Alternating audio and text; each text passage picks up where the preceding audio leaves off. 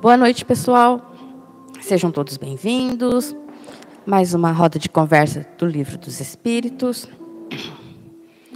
Vamos iniciar com uma prece, depois a gente entra com o livro.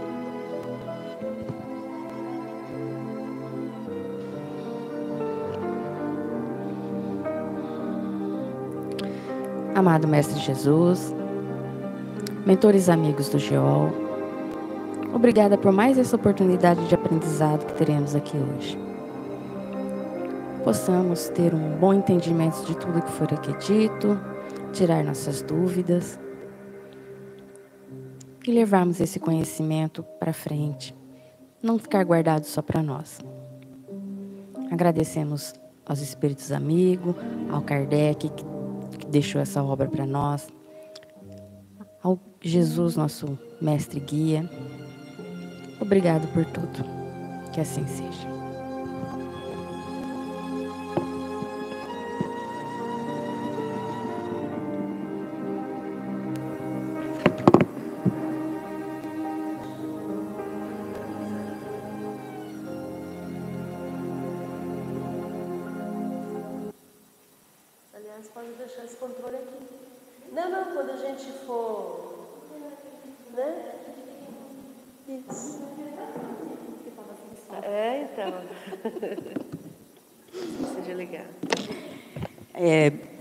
Bom, pessoal, semana passada nós começamos a, a quarta parte do Livro dos Espíritos.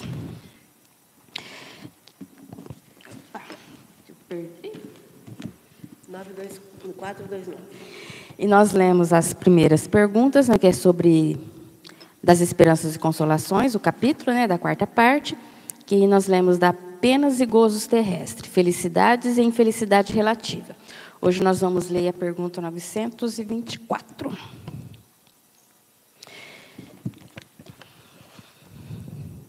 É na página 429, para quem quiser seguir o, o livro, esse, essa edição nossa, né, que é da FEB. Há males que independe da maneira de proceder do homem, a que atinge mesmo os mais justos. Nenhum meio terá ele de os evitar. Deve resignar-se e sofrê-lo sem murmurar, se quer progredir. Sempre, porém, lhe é dado aurir consolação própria, na própria consciência, que lhe proporciona a esperança do melhor futuro, se fizer o que é preciso para obtê-lo.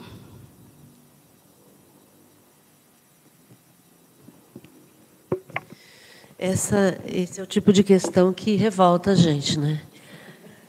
Toda vez que a gente lê é, que existe alguma coisa que eu tenho que ficar sem murmurar, né?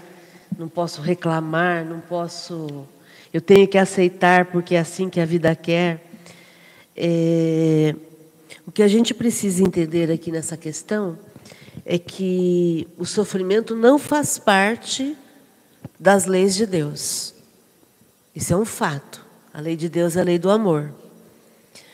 É, do mesmo jeito que um pai não gostaria de ver um filho sofrer, eu entendo que Deus também não quer ver nenhum de nós sofrendo. Então, quando o Espírito diz que nós devemos nos resignar e sofrer sem murmurar, é no sentido do aprendizado que eu vou ter com aquela situação. Porque se eu me revolto com o que está acontecendo comigo, eu não melhoro, eu não melhoro a minha condição. Vamos supor uma doença física.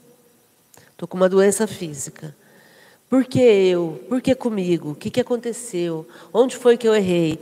Quer dizer, no momento em que eu fico é, me rebelando, me revoltando, não, não lidando melhor com aquela situação, eu entro num estado de sofrimento maior.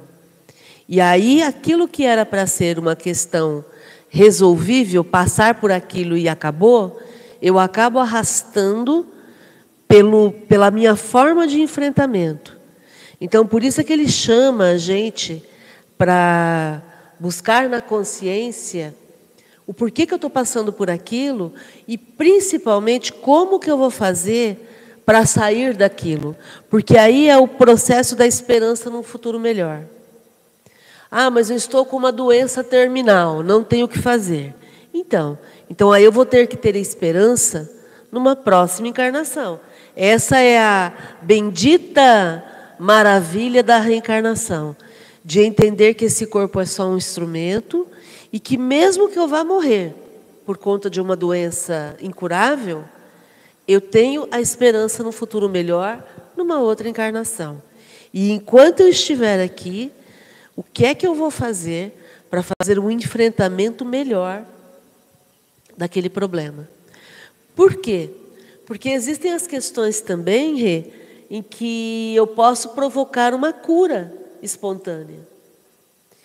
Para quem não sabe, para quem não entende, na quinta-feira passada na Café nós tivemos um depoimento a respeito disso, com relação à cura. Convido vocês a olharem aí no, no, no, nos nossos estudos da semana passada, na, na última Café, da quinta-feira passada, dia 19 de agosto, o depoimento da, da Tamires. 18 de agosto. Quinta-feira, 18 de agosto. O depoimento da Tamires, falando sobre a cura.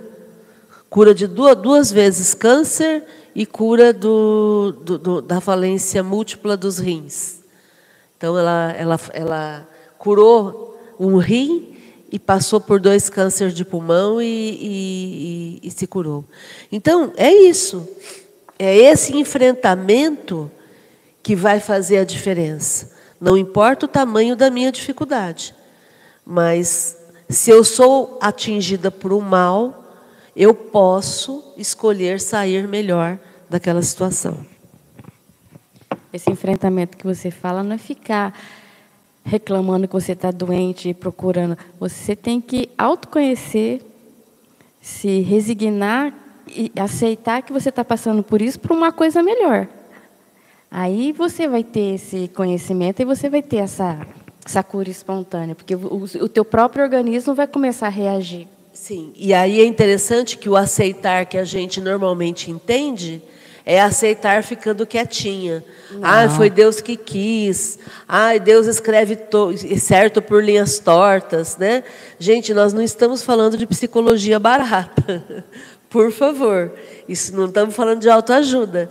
A gente está falando de autotransformação. É isso que você falou. No momento em que eu começo a fazer uma autoanálise e me transformar, eu já começo a me curar. Eu entro num processo de cura. Eu faço um pacto com a vida né? Porque as pessoas costumam falar né, que está doente porque foi Deus que quis, foi alguma coisa do passado, na outra encarnação que eu fiz que eu tenho que pagar hoje. Não. Se você ler as obras, você vai ver que me, me, mais de 90% do que acontece com a gente foi nós que provocamos nessa encarnação. Aí é fácil falar que não foi, estou pagando a encarnação passada. Não tenho que fazer nada. Deus não é agiota. Anota aí, viu, gente? Deus não é agiota. Alguém alguma pergunta? Boa noite, Padriana, seja bem-vinda. O pessoal do YouTube, se quiser fazer pergunta, fique à vontade. 925. Por que favorece Deus com os dons da riqueza a certos homens que não parecem tê-los merecido?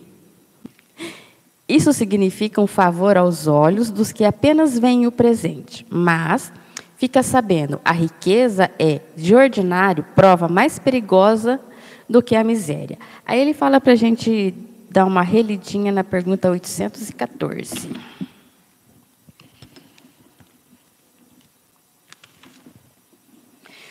A 814 é as provas de riqueza e miséria, está na página 379. Porque Deus a uns concedeu as riquezas e o poder e a outro a miséria, para experimentá-los de modos diferentes. Além disso, como sabeis, essas provas foram escolhidas pelos próprios espíritos, que nelas, entretanto, sucumbem com frequência. 815. Qual das duas provas é mais terrível para o homem, a da desgraça ou da riqueza? São, no tanto, uma quanto a outra. A miséria provoca queixa contra a providência. A riqueza incita a todos os excessos. Ou seja, as duas provas não é fácil. Estando rico sujeito a maiores tentações, também não dispõe, por outro lado, de mais meios de fazer o bem. Mas é justamente o que, me, que nem sempre faz. Torna-se egoísta, orgulhoso e insaciável. Com a riqueza, suas necessidades aumentam e ele nunca julga possuir o bastante para si unicamente. A alta posição do homem neste mundo e o, o ter autoridade sobre os seus semelhantes são provas tão grandes e tão escorregadias como a desgraça, porque quanto mais rico e poderoso ele é, tanto mais obrigações tem que cumprir e tanto mais abundantes são os meios que dispões para fazer o bem e o mal. Deus experimenta o pobre pela resignação e o rico pelo emprego que dá aos seus bens e ao poder. A riqueza e o poder fazem nascer todas as paixões que nos prendem à matéria e nos afastam da perfeição espiritual. Por isso foi que Jesus disse: Em verdade vos digo que mais fácil é passar um camelo por um fundo da agulha do que entrar um rico no reino dos céus.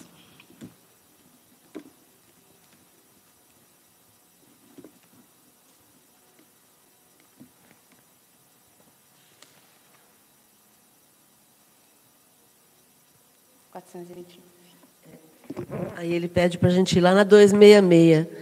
Não parece natural que escolham as provas menos dolorosas? Pode parecer-vos a vós, ao espírito não. Logo que este se desliga da matéria, cessa toda a ilusão e outra passa a ser a sua maneira de pensar. Então, os espíritos sempre vão escolher a prova que eles necessitam passar, né? Bom, vamos lá então. É, é o que eles têm que melhorar. É. Então, é... por que, que favorece Deus com os dons da riqueza certos homens que não parecem tê-lo merecido? Isso significa um favor aos olhos dos que apenas veem o presente, mas fica sabendo, a riqueza de ordinário prova mais perigosa do que a miséria. Então, para quem está olhando a situação que a pessoa está vivendo, parece que Deus está sendo bonzinho com aquela pessoa, favorecendo aquela pessoa com a, com a prova da riqueza. E se não fosse uma prova, não seria chamado de prova da riqueza? Né? Seria chamado de benefício da riqueza? O fato de ser uma prova faz com que aquela pessoa passe por situações, como a gente acabou de ver aqui na 266, que vão ser de benefício para esse espírito em termos de aprendizado e progresso. Né? Daí, quando a gente volta lá na 814 seguintes que ele fala, é, eu acho que vale de novo a gente avaliar isso aqui. Né? A, a prova da riqueza da da riqueza com o poder e da pobreza com a miséria, é, são provas que experimentam a pessoa de formas diferentes. Qual delas é, é pior? As duas são desafiantes. A gente não vai falar nem que é pior, nem que é fácil, é, nem que é difícil. A gente vai dizer que tem desafios. A prova da riqueza e do poder tem desafios, a, pro, a prova da pobreza e da miséria também tem desafios. O que a gente necessita é entender que na riqueza você tem o risco do excesso e na pobreza você tem o risco da queixa, da inconformação. Então, as duas situações convidam a gente para ficar só na prova. Na prova da riqueza, ficar só na riqueza e não entrar no excesso na prova da pobreza, entrar só na pobreza e não entrar na queixa. Eu acho que aí a gente começa a buscar um equilíbrio. Isso significa que quem está pobre tem que se conformar? Não, não. Quem está pobre tem que buscar melhorar sempre. E se chegar à riqueza, evitar o excesso. O que tem que evitar é a reclamação falando que tudo é culpa de Deus, que eu não mereço. É correr atrás, é, vai trabalhar, vai, vai fazer alguma coisa para sair desse de onde você está. É ter uma vida digna dentro daquilo que você tem e fazer o melhor para ser útil para as pessoas onde você está inserido. Então, é, quando a gente fala no excesso aqui, a gente está falando do egoísmo, do egoísmo, do orgulho, é esse tipo de excesso. Né? Porque, por exemplo, eu tenho uma empresa, eu emprego 200 funcionários, eu quero expandir para empregar, empregar 400, perfeito. Isso não é um excesso. Eu estou crescendo e, junto com o meu crescimento, eu estou levando prosperidade para os meus funcionários. Perfeito. Né? O excesso aqui que a gente está falando é quando fica só no eu, eu, eu, o egoísmo. Eu não esqueço de uma reportagem que eu assisti falando sobre o chocolate Hershey's, que quando ele começou, que ele comprou as terras lá, como se fosse uma mini cidade, não é, para fazer a fábrica. Aí ele, em volta da fábrica, ele construiu moradias, uma cidade operária.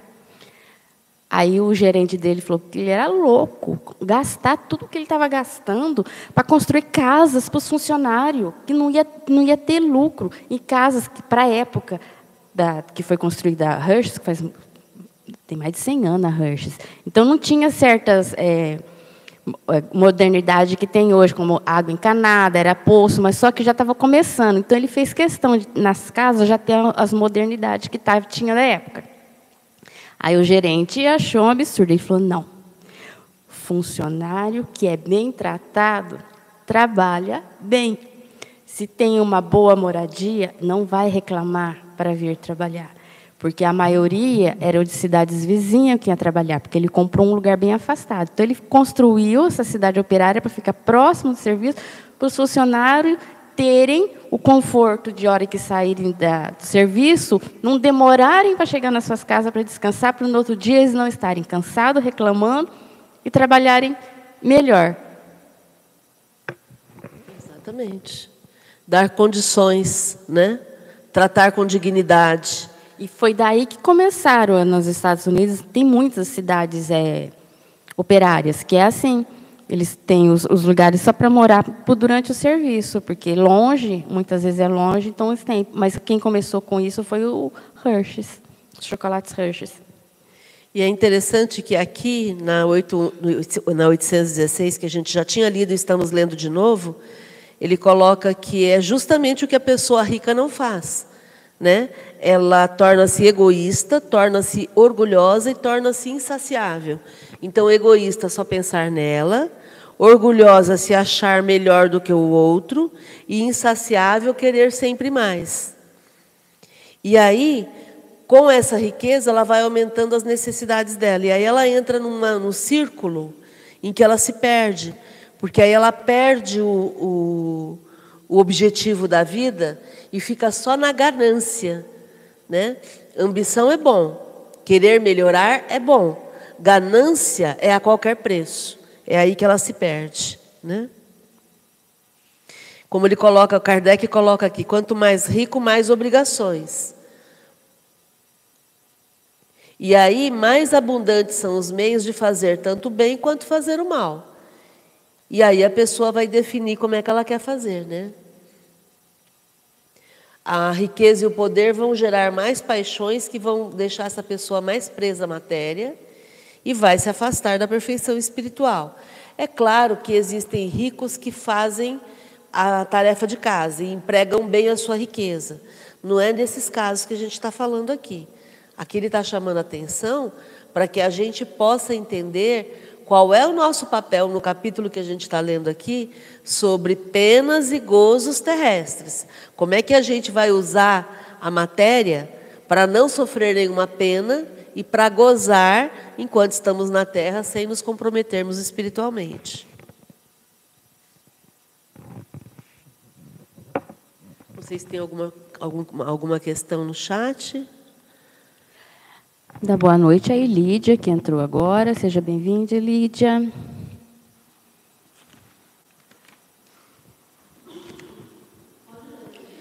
Pergunta 926.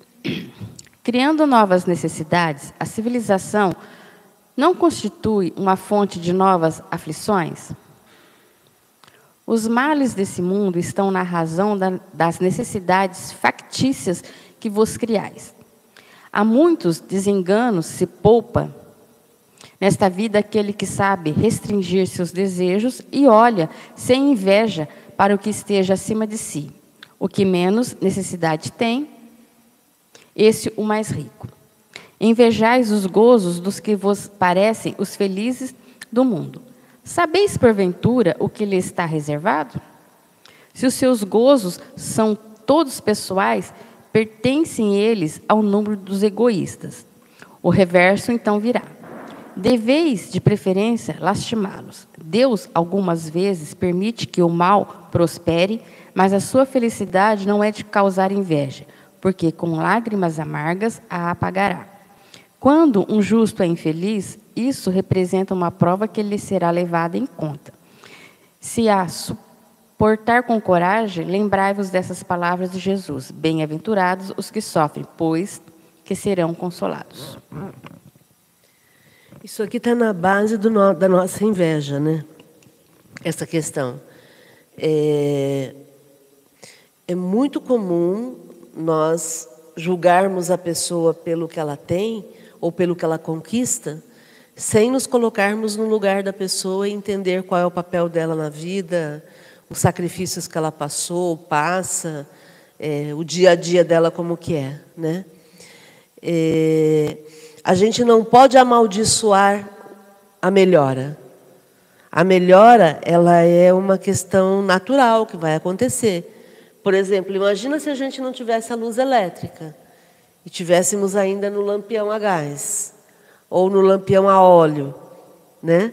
É, se não tivéssemos os equipamentos, as máquinas, o motor e precisássemos fazer tudo de forma manual. Quer dizer, o progresso ele vai acontecer de uma forma ou de outra. E não é o progresso que amaldiçoa a civilização.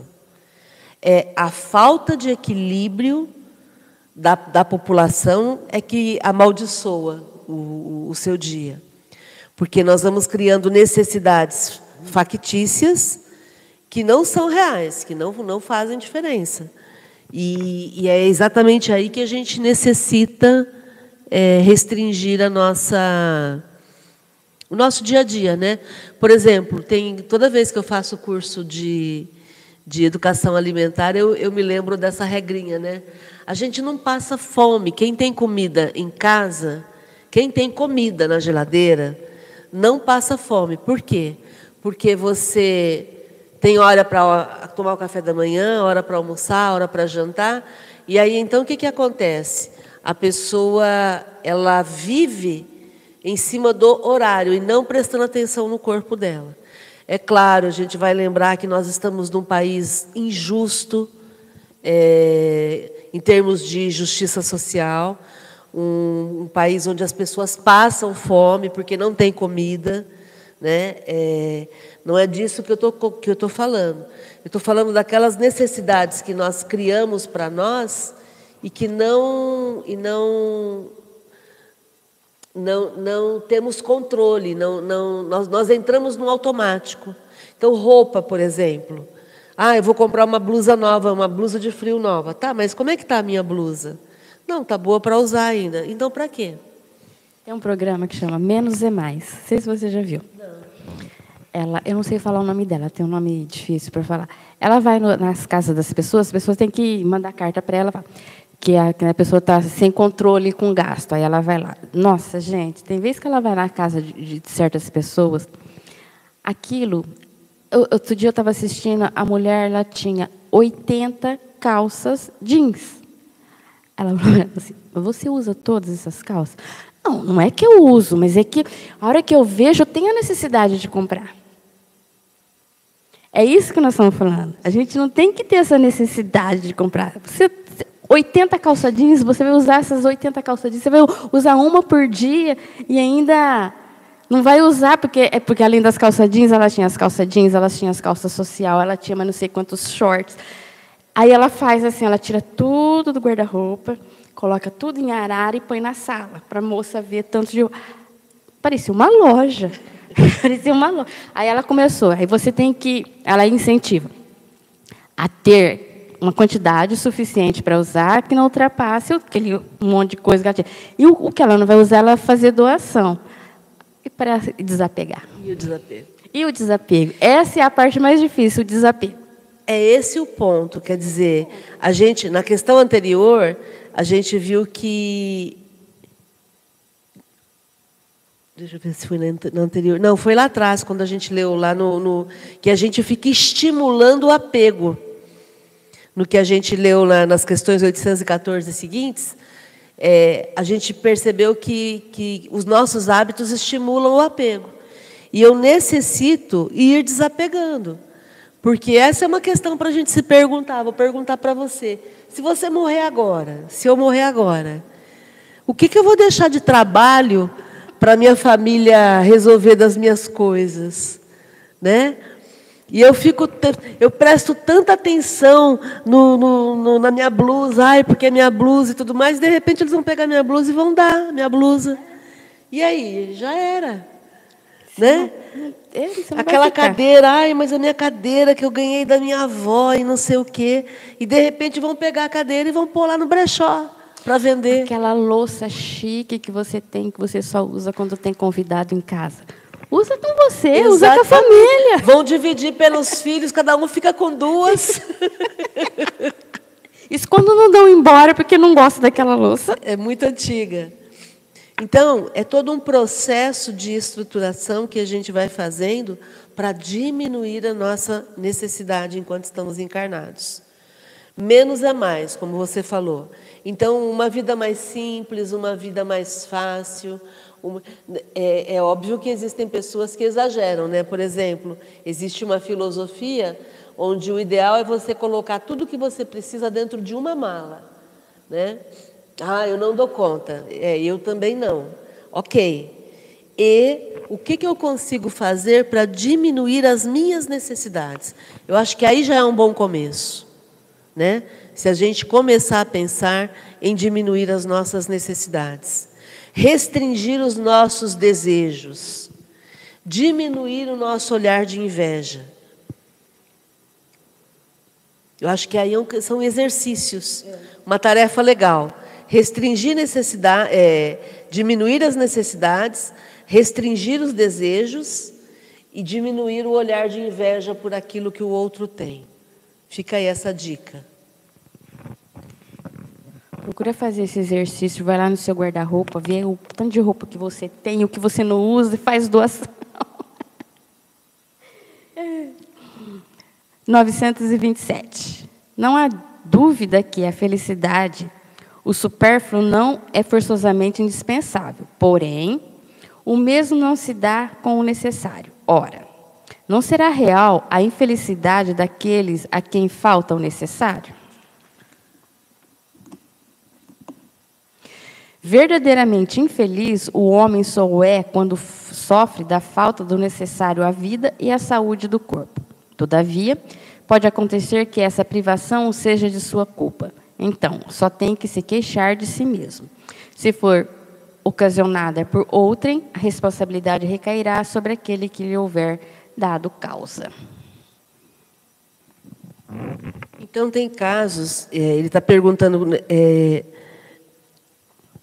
a felicidade, para a gente ser feliz, a gente não precisa do supérfluo. Perfeito.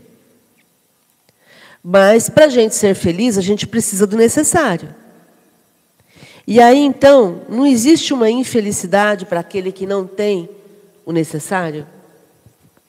E aí os espíritos respondem que verdadeiramente infeliz só é aquela pessoa que tem a falta do necessário para a vida e para a saúde do corpo. Então, realmente, se nós não temos o que nos mantém a vida e o que nos mantém a saúde, a gente tende a ser mais infeliz. Agora, aí nós temos que procurar duas situações. Será que essa falta do necessário não é pela meu, pelo meu procedimento, pela minha culpa, minha responsabilidade? Vamos, trans, vamos é, traduzir aqui a palavra culpa pela palavra responsabilidade. Então, será que não fui eu mesma quem me coloquei numa situação em que me falta o necessário para a minha vida e me falta o necessário para a saúde do meu corpo? Esse é um ponto. O outro ponto que é importante a gente pensar é, é no fato de que pode ser que isso aconteça por conta, por culpa de alguém, de uma outra pessoa, uma terceira pessoa. E aí é óbvio que essa pessoa vai ser responsabilizada em algum momento, né? Por isso que a gente sempre vai falar sobre a necessidade de suprir o que, aquilo de que precisa a pessoa que está passando fome, por exemplo, que, tá, que, tá, que precisa de saúde, precisa de atendimento médico, precisa de abrigo, de moradia, precisa de emprego. Né? Então, num país tão desigual, a gente sempre vai ter que lutar junto daqueles que precisam. Se você tem emprego, se você tem dinheiro, se você tem comida, é, é, assim como eu, que também tenho emprego, tenho, tenho comida, tenho abrigo, é nossa obrigação lutar em favor daqueles que não têm de melhorarmos as condições do, do país em que a gente vive, para que a gente possa incentivar é, melhorias para aqueles que não têm. Né? É nossa função. O mais forte é lutar pelo, por aquele que é mais fraco. Né? E aí, gente, pessoal do YouTube, estão quietinho. Se você não está assistindo hoje, dia 23, nesse horário, é porque está gravado. Mesmo assim, você pode dar um like, pode compartilhar. Aliás, o pessoal podia dar um like é. agora, né? Todo mundo clicar aí no joinha. Vamos lá, gente? Vamos clicar no joinha? Eu já cliquei aqui, ó. Já dei um joinha para a nossa reunião. E aí, se você quiser comentar alguma coisa, fica à vontade, tá bom? Pergunta 928. Evidentemente, por meio da especialidade das aptidões, é essa mesmo, né? Das aptidões naturais, evidentemente, por meio das especialidades aptidões naturais, Deus indica a nossa vocação neste mundo. Muitos dos nossos males não advirão de não seguirmos essa vocação? Assim é, de fato, e muitas vezes são os pais que, por orgulho ou avareza, desviam seus filhos da senda que a natureza lhes traçou comprometendo-lhe a felicidade por efeito desse desvio. Responderão por ele. A. Acharíeis então justo que o filho de um homem altamente colocado na sociedade fabricasse tamancos, por exemplo, desde que para isso estivesse aptidão? Cumpre não cair no absurdo, nem exagerar coisa alguma. A civilização tem suas exigências. Por que haveria de fabricar tamancos o filho de um homem altamente colocado, como dizes, se pode fazer outra coisa? Poderá sempre tornar-se útil na medida de suas faculdades, desde que não se aplique às avessas. Assim, por exemplo, em vez de mau advogado, talvez desse um bom mecânico, e etc. É, tem o um comentário de Kardec. No, afast... no afastarem-se os homens de sua esfera intelectual, reside indubitavelmente uma das mais frequentes causas de decepção. A inaptidão para a carreira abraçada constitui fonte inesgotável de reveses.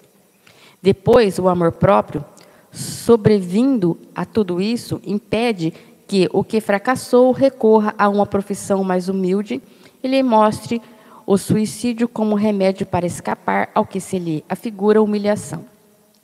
Se uma educação moral houvesse colocado acima dos tolos preconceitos do orgulho, jamais se teria deixado apanhar desprevenido.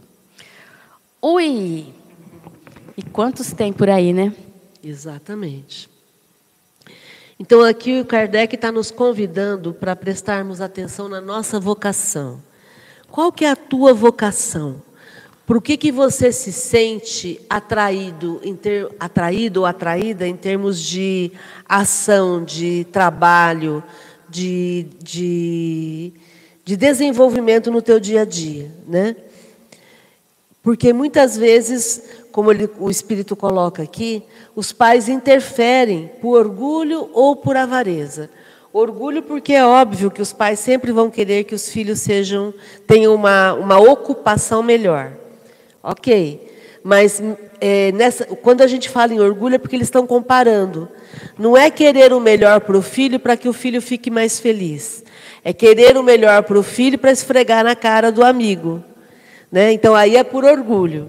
Ou por avareza. O que, que é o avaro? É aquele que, que, que não gasta com nada. Então existem pais que não investem na educação dos filhos, por exemplo que se negam a, a, a, oferecer oportunidades. E muitas vezes tem dinheiro, tem condição para isso. E aí eu, eu, ouço, às vezes, de alguns pais dizendo assim: ah, eu não tive isso, e eu me virei. Por que, que eu tenho que dar facilidades para os meus filhos? Pelo simples motivo que você pode não ter tido isso, porque talvez teu pai não tivesse. Mas se você tem e é capaz de fazer isso, invista. Aliás, eu vou dar um conselho aqui de, de psicóloga, né? Agora vai além da espírita. Se tem uma coisa que vale a pena investir é na educação. Não economize com a educação. Por quê? Porque a educação ela vai abrindo fronteiras, ela vai abrindo caminhos, ela vai abrindo os horizontes da criança e vai possibilitando a criança imaginar-se em lugares que ela nunca antes imaginou. Então, o processo, através da educação, e eu sempre digo isso, a educação é o que vai colocar a ordem no mundo, o processo, através da educação, é o que vai ampliar os horizontes dos filhos, das crianças. E aí é fundamental a gente verificar se a, a pessoa tem vocação para aquele trabalho. Né? Porque existe um, uma glamorização, um glamour, né? Ah, porque tal profissão vai me deixar rico. Sim, mas você sabe como que é o dia a dia daquele profissional? Você sabe como que é a, as noites daquele profissional, né? Você sabe o quanto que aquele profissional vai ter que estudar para poder chegar onde ele quer chegar? Então tem todo esse processo que a gente tem que levar em conta, né? Muitas vezes o filho faz a faculdade daquela profissão porque era o sonho do pai, era o sonho da mãe, e ele não tinha nenhuma vocação. Aí se torna um profissional medíocre que não, não progride na, na profissão. Infeliz. Infeliz. Muitas vezes abandona né, a profissão. Ainda tem aquele que abandona e vai fazer outra coisa. Mas a maioria fica ali sofrendo, mas fica ali naquela profissão ainda, só para manter as aparências, porque se formou naquilo. Sim, eu conheço vários casos de profissionais que terminaram a faculdade, pegaram o canudo e entregaram para os pais. Conheço vários casos de profissionais que pegaram o canudo, trabalharam um período, mas estavam numa depressão profunda, infelizes, e aí mudaram de área e buscaram outros caminhos. É, e tiveram a coragem né, de fazer as mudanças que necessitavam. É, porque uma vez que você trabalhe com algo que te dá prazer, você nunca mais vai trabalhar. Uma vez que você vai, vai desempenhar o teu dia a dia, o teu trabalho no dia a dia, com algo que te dá satisfação, você faz aquilo com alegria, com energia, com vontade. E nunca mais você vai se sentir obrigado a fazer algo. Né? Você faz por prazer. Você não está fazendo para agradar a outra não, pessoa. Não. Mas é o que ele coloca aqui no item A. É claro que existem pessoas que, dependendo da posição social e financeira que têm, elas não vão trabalhar em posições de linha de produção, por exemplo. Ok, mas não, não existe só a linha de produção. Existem pessoas que têm vocação para mão de obra, para trabalhar na linha de produção. Então, tem pessoas que ficam lá seis a oito horas trabalhando de forma mecânica e ficam bem, ok. Existem pessoas que são cérebro de obra, são pessoas que trabalham com, com a mente, que pensam. Né? Então, essa pessoa tem uma vocação para trabalhar com a mente, é, é, com o imaginário, né? É, trabalhando não de forma física, de forma mecânica. Então é muito importante que a gente faça essa avaliação para começar por aí. Como é que você se sente mais capacitado, né? É isso, Rê. A Adriana tem pôs um comentário aqui. Boa noite, Uru. Uru dando boa noite. Comentário da Adriana. Adri... A aquela almofada que ganhou dos filhos está na embalagem para não estragar. E isso mesmo, Adriana, tem que usar para que deixa guardado para depois os filhos usarem. Eles te deram e depois vão usar. Coloca no uso, meu povo, é isso aí. Mais algum comentário? A gente pode passar para frente. 929. Pessoas aqui, baldas de todos os recursos, embora no seu de redor reine a abundância, só tem diante de si a perspectiva da morte. Que partido devem tomar? Devem deixar-se morrer de fome? Nunca ninguém deve ter a ideia de deixar-se morrer de fome. O homem acharia sempre meio de se alimentar, se o orgulho não o colocasse entre a necessidade e o trabalho. Costuma-se dizer: não há ofício desprezível. O seu estado não é o que o desonra o homem. Isto, porém, cada um diz para os outros e não para si. Então, tem pessoas que às vezes estão num ambiente em que tem abundância, mas elas não têm recursos. Então, baldas de recursos é carentes de recursos, né? Então, é, essa pessoa que diante de si não tem nenhuma oportunidade, ela só tem como perspectiva a morte, e ela tem que se entregar para a morte, então? Não, de jeito nenhum, de forma alguma. O que é, muitas vezes é necessário é que a pessoa busque satisfazer as suas necessidades da melhor forma que for possível, livrando-se do orgulho. Existem momentos em que eu não posso escolher. Se eu não posso escolher, eu vou fazer o trabalho que está sendo posto para mim ali. E é óbvio, daí a gente volta lá no que nós lemos nas questões 814 seguintes. E vou buscar é, me melhorar, subir de posição, progredir no trabalho, para encontrar algo que eu possa ter mais satisfação de fazer. E aí o Espírito coloca: não existe ofício desprezível. É o estado, o, seu estado não é o que desonra o homem. Então, é, todo trabalho ele é bem-vindo. É óbvio que existem trabalhos que são trabalhos muito difíceis. E quem esteja num trabalho assim, que busque, na medida do possível, melhorar suas condições para poder alcançar um trabalho melhor. E nós, que já temos um trabalho que a gente é, é se sente confortável, a gente que trabalhe para vencer as injustiças sociais. Então, tem que ser um trabalho conjunto. A pessoa que está num trabalho ruim, ela tem que buscar melhorar. E a pessoa que já está numa condição de trabalho boa, ela tem a obrigação de ajudar a melhorar as condições de quem está no trabalho ruim. Porque isso faz parte da, da lei de sociedade. Na lei de sociedade, a gente sempre vai estar tá sendo responsável pelo ambiente que criamos à nossa volta. Então não adianta eu dizer, ah, eu estou com meu salário garantido, os outros que se virem. Não, não. Eu estou com o meu salário garantido e o que, que eu vou fazer para contribuir para que todos tenham salário também? É uma responsabilidade conjunta, social. Não faz sentido eu ficar trancada dentro do meu mundinho, do meu quadrado, protegida, né, como uma galinha choca, né? Ó, eu e meus filhos estamos bem, então os outros que se danem, não, não. Porque eu vou interagir com os outros, meus filhos vão interagir com os outros, e, e os outros são também a minha família universal. Cadê o senso de, de, de justiça? Aquele filme 10 mil a ser, que ele vai atrás de descobrir. Primeiro ele estava sozinho, né? Porque ninguém na tribo acreditava nele. Aí, conforme ele foi andando, né, que ele foi passando para os outros, ele foi agarinhando mais gente, foi agarinhando, até que eles chegaram lá, né, e descobriram que não eram deuses, né? Que eram só pessoas que se achavam mais poderosas que eles. Tinham poder. Tinham poder. Mas não eram deuses. Mas não eram deuses. Se fingiam de deuses, se vestiam de deuses, agiam como, como deuses, deuses, mas eram simples mortais.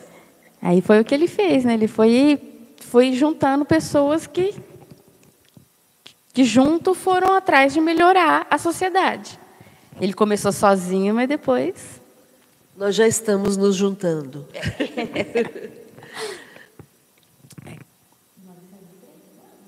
Isso. 930. É evidente que, se não fossem os preconceitos sociais pelos quais se deixa um homem dominar, ele sempre acharia um trabalho qualquer que lhe proporcionasse meio de viver, embora deslocando-se da sua posição. Mas, entre os que não têm preconceito ou os põem de lado, não há pessoas que se veem na impossibilidade de prover a sua necessidade em consequência de moléstias ou outras causas, independente da vontade delas? Numa sociedade organizada, segundo a lei de Cristo, ninguém deve morrer de fome. Comentário de Kardec.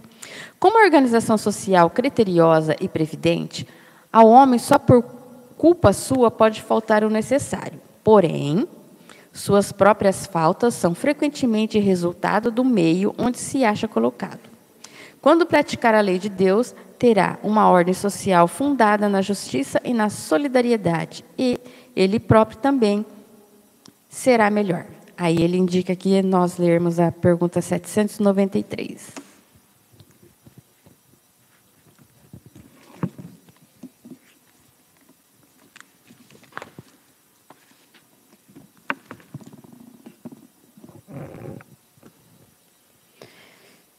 Por que indícios se pode reconhecer uma civilização completa? Reconhecê-la-eis pelo desenvolvimento moral. Credes que estáis muito adiantados porque tendes feito grandes descobertas e obtido maravilhosas invenções, porque vos alojais e vesti melhor que os selvagens. Todavia, não tereis verdadeiramente o direito de dizer-vos civilizados, senão quando de vossa sociedade houverdes banido os vícios que a desonra, e quando viverdes como irmãos, praticando a caridade cristã. Até então sereis apenas povos esclarecidos, que hão percorrido a primeira fase da civilização.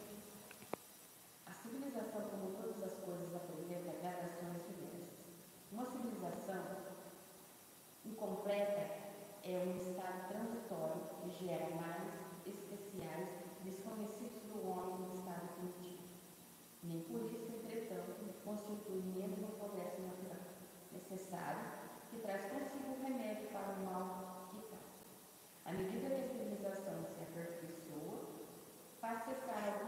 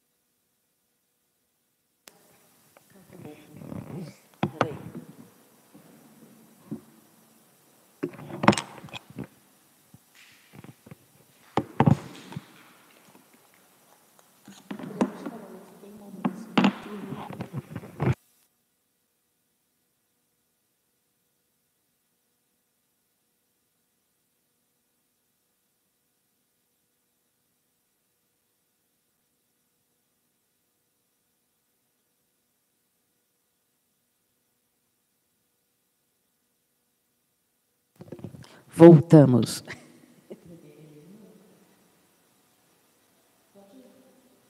Gente, eu vou ler de novo aqui o comentário, porque tinha, a, o microfone tinha ficado mudo. A civilização, como todas as coisas, apresenta gradações diversas. Uma civilização incompleta é um estado transitório que gera males especiais, desconhecidos do homem no estado primitivo.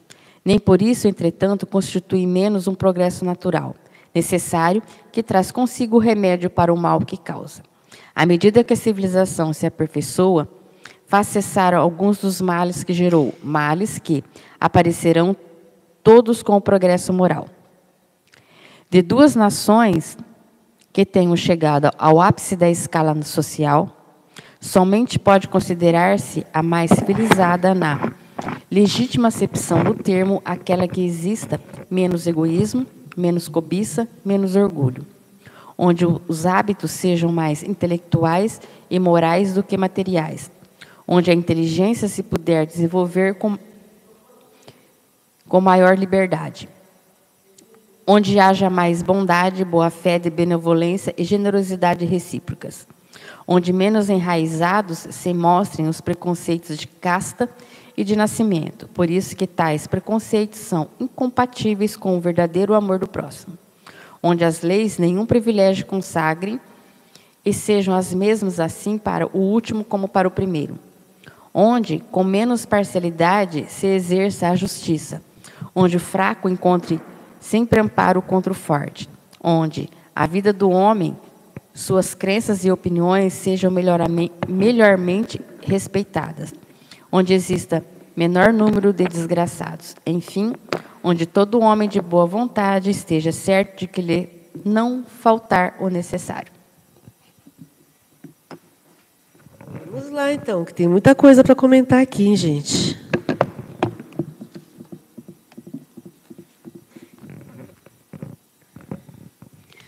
Bom, então o Kardec começa dizendo que se a gente não tivesse preconceito social, é claro que todo mundo aceitaria qualquer trabalho.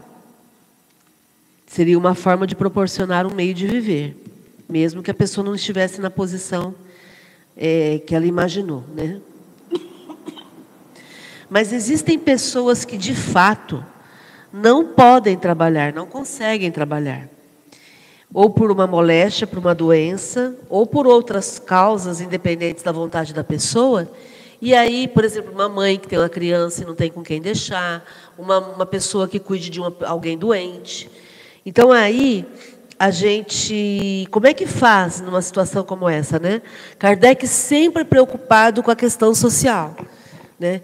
E ainda tem pessoas que dizem que a gente não pode discutir política no centro espírita.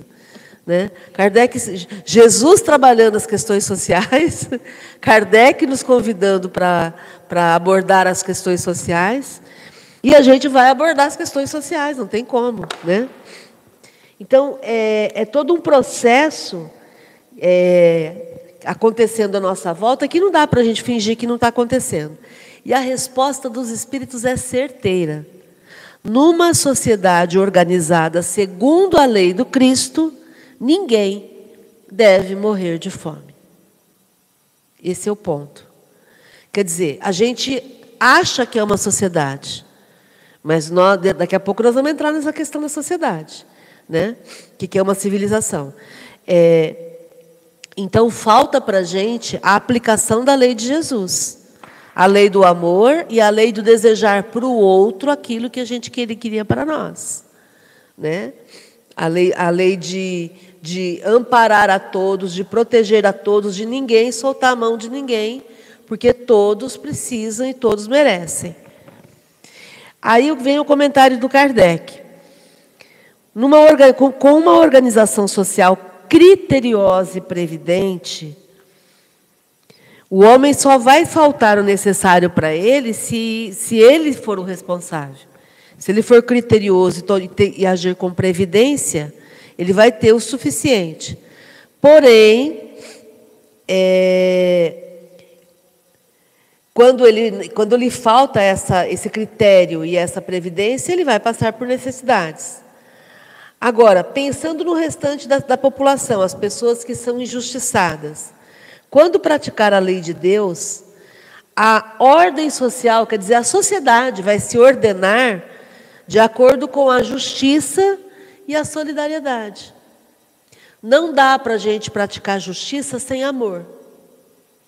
Então, quer dizer que quando a gente tiver uma sociedade onde a gente fique baseado no amor, na justiça e na solidariedade, não vai, não vai faltar para ninguém. Vai ter o suficiente para todo mundo. Tá, aí vamos lá atrás, na 793, para entender o que, que é essa tal de civilização. Né? Nós já estudamos isso, mas o tempo todo a gente tem que voltar para poder ir fundamentando esses passos. Né? Então, o que, é essa civilização? Como que a gente pode reconhecer uma civilização? Pelo desenvolvimento moral. Ok. Agora, muitas pessoas tem desenvolvimento intelectual, como a gente sabe. Né? A gente acha que, que adiantado é quem tem descoberta, é quem tem invenção, é quem, se, se, quem mora e se veste melhor do que os selvagens. Mas, na verdade, o conceito de civilizado numa sociedade é quando a gente acabar com todo tipo de vício e quando a gente conseguir viver como irmãos, praticando a caridade cristã. Fora disso, a gente pode ser um povo esclarecido, mas não civilizado. É muito forte isso, né, Regina? É. Muito forte. A gente, então, a gente se engana fácil, né? O que a gente tem é desenvolvimento intelectual. O que a gente tem é esclarecimento, conhecimento mas a gente ainda não tem desenvolvimento moral, porque ainda a gente é, cultiva os vícios e ainda a gente não trata o, a, o outro como irmão. Aí a gente volta lá no conceito do que a gente leu, é. né? De, de viver numa sociedade onde haja justiça, amor, onde haja amor, justiça e solidariedade, né? Daí o comentário de Kardec, eu quero só terminar comentando isso aqui. Ele diz que à medida que a civilização se aperfeiçoa, ela faz cessar alguns males que ela mesma gerou. E como é que a gente reconhece uma nação que chegou na civilização? Eu tinha anotado aqui dez pontos, onze pontos que o Kardec levanta. 11 pontos de que uma civilização ela, ela progrediu. Número um, menos egoísmo, menos cobiça e menos orgulho. Então, menos egoísmo, menos pensar em mim. Aí eu, não te, eu tenho menos cobiça, eu, tenho, eu, eu não fico desejando o que é do outro. E menos orgulho, eu não fico me achando melhor do que o outro. Esse é o item número um. Número dois, eu começo a ter hábitos mais intelectuais e morais do que materiais. Então, não é o, o, carro ou a casa que eu tenho, não é a conta bancária que eu tenho, é o quanto eu sei e o quanto eu faço. Né? Esse é o número dois. Número três. A inteligência pode se desenvolver com maior liberdade. Então, liberdade de pensar, liberdade de aprender. Esse é o número três. Número quatro. Onde haja mais bondade, boa fé, benevolência e generosidade recíprocas. Então, eu sou uma pessoa boa, eu sou uma pessoa de boa fé, eu, eu, eu ajo para o melhor, eu tenho a intenção do melhor eu sou uma pessoa benevolente. Benevolente é aquela pessoa que sente o bem. Ela, ela tem bondade, né? Ela, o ato dela é um ato bondoso, é um ato gentil. E eu sou generosa. E as pessoas são generosas entre si, né? Então, esse aqui é o item número 4. O item número 5 onde existam menos preconceitos de casta e de nascimento. Porque esses preconceitos são incompatíveis com o amor do próximo. Então a gente presta menos atenção na, no grupo que a pessoa per, é, pertence e onde e, e, e, e, o nascimento, o sobrenome dela, né? Então esse é o número 5. Número 6. Onde as leis sejam comuns para todos. Então acabam-se os privilégios. Número 6. Número 7. Menos parcialidade com relação à justiça. Então, aí, se as leis alcançam a todos no item 6, no item 7, é, todos são tratados de forma igual, porque a lei é igual para todos. Então, não tem privilégios lá na lei, não tem privilégios junto à justiça. É o número 7. Número 8. O fraco sempre vai ser amparado, encontra sempre amparo contra o forte. Então, o, o fraco sempre vai ser protegido, principalmente quando o forte o ataca. Sempre vai ter alguém que o defenda. Esse é o número 8. Número 9. Onde a vida do homem, suas crenças e opiniões sejam melhormente respeitadas. Então, a vida de cada um o homem aqui é a humanidade, né? A vida de cada um, a crença de cada um e a opinião de cada um é problema de cada um. Esse é o item número 9.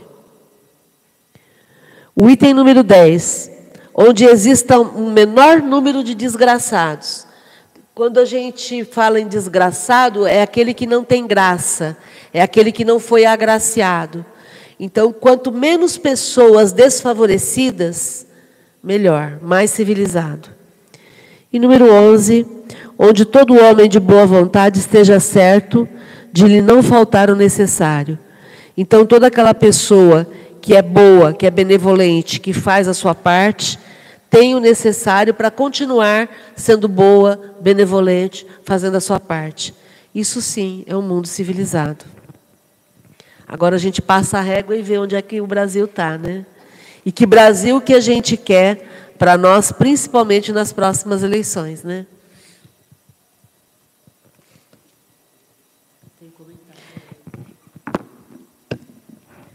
Temos comentários. A Elídia comentou aqui da almofada aqui, que ela, uma ela está usando e a outra vai para o universo. Não, tem que usar as duas. É, URU, Organização Social Previdente, Ordem Social na Justiça, no Amor e na Solidariedade.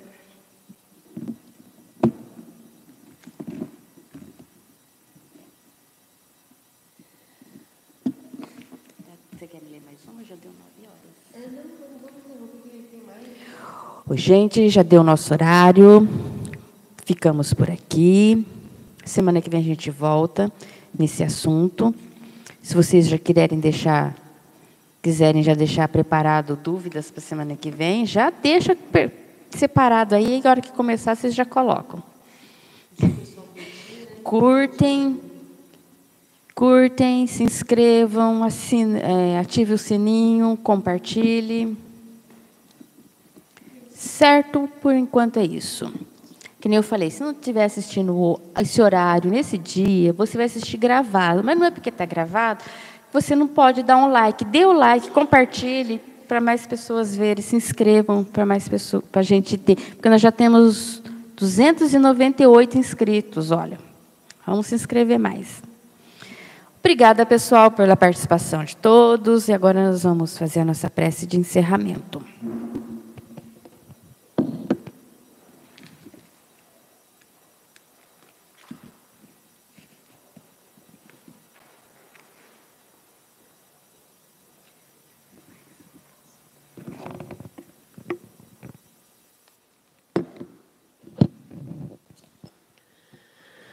Vamos agradecer a Jesus pela oportunidade do estudo que nos engrandece, possibilitando o nosso desenvolvimento pessoal, principalmente facilitando a nossa vivência aqui na Terra.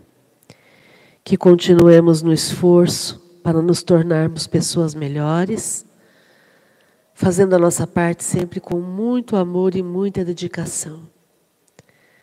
Gratidão a todos aqueles que estiveram conosco, encarnados, desencarnados, e que continuemos no nosso esforço pessoal. Gratidão, Jesus, gratidão, amigos, e que todos possamos ter uma semana abençoada. Gratidão.